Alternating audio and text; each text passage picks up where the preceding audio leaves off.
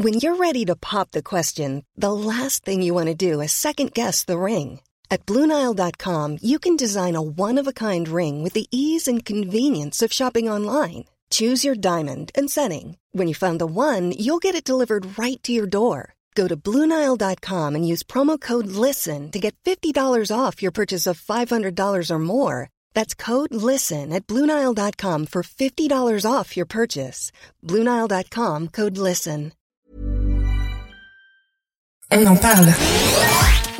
On en parle. C'est le sujet de la semaine par l'équipe de Frandroid. Vous l'attendiez peut-être, nous en tout cas c'est sûr, on l'attendait de pied ferme et le voilà enfin, le Google Pixel Fold, le premier smartphone pliable en bonne et due forme bah, de Google. Et ce Pixel Fold, il se prend clairement pas pour de la merde parce que on parle quand même d'un prix de base, de base, à 1899 euros. Mais bon, 1899 euros, qu'est-ce qu'on a pour 1899 euros? Hé hé, bah on est là pour en parler. Quand on regarde ce smartphone de dos, on voit tout de suite la patte de Google. Alors attention, la barre photo qu'on a par exemple sur Pixel 7a qui a été annoncée en même temps, euh, elle n'est pas tout à fait pareille. On voit qu'il y a des similitudes, mais c'est pas tout à fait la même chose parce que là, on a un bloc photo assez large, mais il prend pas toute la largeur du téléphone. Si vous voyez là dans les visuels, en fait, on voit que ça s'arrête un peu avant les bordures et c'est un peu plus arrondi. Donc on voit quand même, voilà, on veut être dans la gamme Pixel et en même temps on veut montrer qu'on est un peu différent euh, que les pixels classicaux là. D'ailleurs, concernant la photo, il faut savoir qu'on a ici trois capteurs avec un capteur principal de 48 mégapixels. Alors, sur le papier, c'est un peu moins bon que la gamme Pixel 7 et tout, hein, parce qu'on est un petit peu en dessous en termes de, définition. Mais bon, ça c'est du détail technique, on va dire. Derrière, il y a les algos de Google, et les algos de Google, on sait ce que ça vaut, c'est du très bon. Donc, a priori, pas d'inquiétude. À côté de ce capteur 48 mégapixels, on a aussi un ultra grand angle et un téléobjectif, donc du très classique.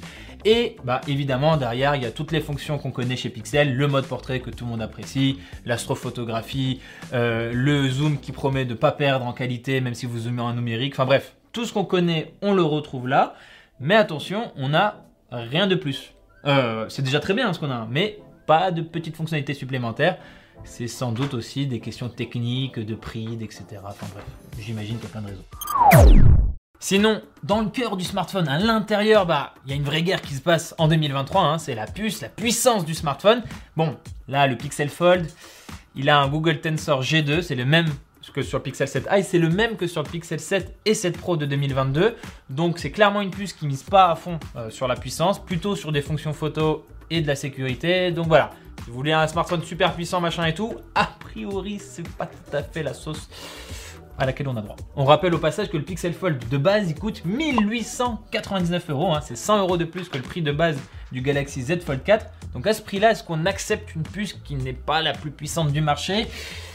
Je préfère vous laisser répondre dans les commentaires et d'ailleurs au passage, hein, abonnez-vous. Bon, et maintenant, concrètement, ce smartphone dans la main, ça va donner quoi? Bon, ce qu'on voit tout de suite, hein, c'est que ça reprend la formule classique euh, à la Samsung euh, Fold, hein, donc avec un écran externe, un écran à l'intérieur, l'écran extérieur étant plus petit que l'écran à l'intérieur. Par contre, au niveau des dimensions, l'inspiration, elle vient clairement du côté de chez Oppo, du Oppo Find N2 d'ailleurs pour être un peu plus précis si vous voyez de quel smartphone je parle. Et donc à ce propos, il faut savoir qu'on a un écran externe de 5,8 pouces seulement, donc c'est vraiment petit et un écran interne de 7,6 pouces à peu près au format carré. On va y revenir un petit peu plus tard dessus. Les deux écrans d'ailleurs sont en 120 Hz et en OLED. Par contre, il n'y a que l'écran externe qui, est vraiment en verre, hein. à l'intérieur c'est du plastique, qui a droit à une protection Gorilla Glass Victus. Et d'ailleurs, pendant qu'on parle d'écran, vous l'avez peut-être vu, euh, l'écran interne, il y a quand même de sacrées bordures, hein, surtout au-dessus et en bas. C'est un petit peu dommage encore une fois pour 1899 euros. Et en plus, on l'a attendu longtemps ce smartphone, ça fait longtemps qu'on en parle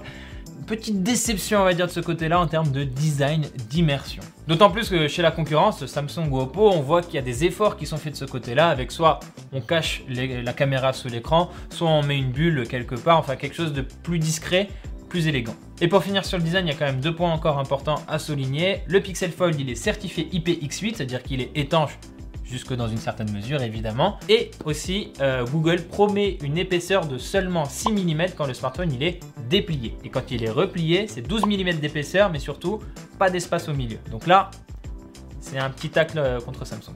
L'écran interne qui est carré, Google a essayé de jouer avec ça, de faire des choses intéressantes et pertinentes pour l'utilisateur, avec notamment du multitâche qui vraiment dans les démos avait l'air bien pensé.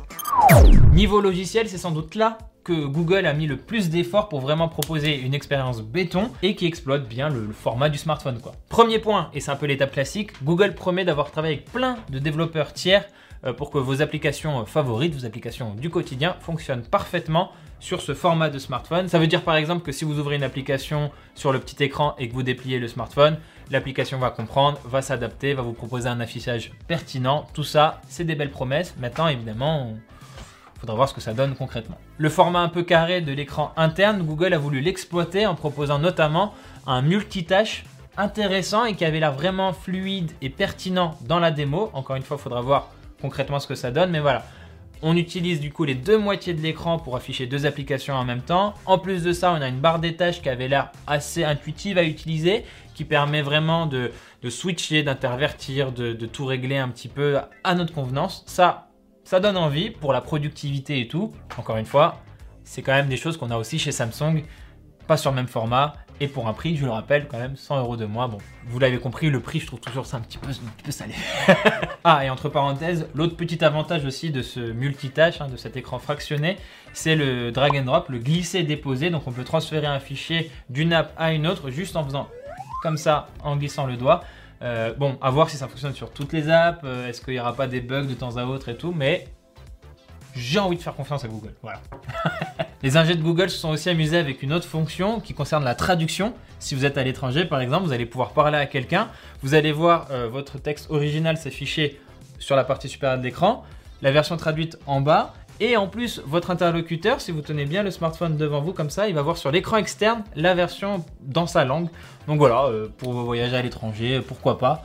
Ça reste, je pense, très anecdotique comme usage. Hein. C'est plutôt pour l'effet démo, mais c'est quand même rigolo et ça avait l'air plutôt bien fait. Côté batterie, on peut pas dire grand chose hein, à chaque fois sur un modèle pliant. Euh, c'est très particulier. Une batterie, elle est scindée en deux, donc forcément, il y a tout un tas d'optimisations à faire. La Google nous promet 24 heures d'usage euh, tranquillou.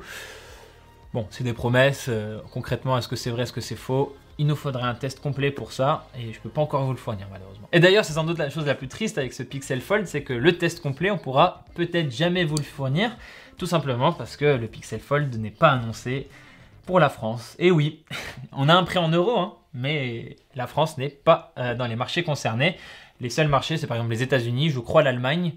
Euh, sans doute euh, d'autres pays, j'ai pas, pas toute la liste, mais, mais bon voilà, pas la France, on est boudé. Comme d'ailleurs, rappelez-vous, les premiers pixels je crois qu'on a attendu deux ou trois générations avant d'avoir les pixels en France. Sinon, il fallait les importer. Bon, après, à 1899 euros et avec aussi peu de marchés concernés, on peut se demander si Google a vraiment envie d'en vendre des paquets de ce smartphone. J'en doute fort. Hein. Ce Pixel Fold, je pense qu'il a surtout deux objectifs. C'est d'abord, euh, première génération, on recueille euh, voilà, auprès d'un petit panel d'utilisateurs les retours d'expérience, voir ce qui fonctionne bien, ce qui fonctionne pas bien, ce qui est apprécié, etc. etc. tout en se positionnant sur le marché en mode on est nous aussi une marque qui fait des smartphones pliables, comme Samsung, comme Oppo, comme Xiaomi, comme Honor, etc. Google, nous aussi, on doit être pris au sérieux sur ce marché-là. Ça envoie une image, hein, ça envoie, ça envoie un, petit message, quoi, et tout. Dans l'attente d'une seconde génération, d'une deuxième génération, où bah, le design sera peut-être plus raffiné, le prix sera peut-être plus concurrentiel, plus de marchés concernés, plus euh, de production, donc plus d'exemplaires à vendre. Voilà, c'est des théories mais je pense qu'il y a un peu de vrai dans ce que je viens de dire. Voilà, c'est tout pour cette vidéo. Merci de l'avoir regardé jusqu'au bout. N'hésitez pas à vous abonner à notre chaîne YouTube, hein, Frandroid. On a aussi une chaîne Twitch, Frandroid Live, si je dis pas de bêtises, Arnaud acquiesce derrière? Instagram, TikTok, TikTok, on a passé les 100 000, donc merci beaucoup euh, pour tous les abonnés. Et il y a tous les réseaux sociaux classiques, hein, je vais pas tous les citer. Quant à moi, je vous dis à très très vite dans une prochaine vidéo, évidemment sur Frandroid.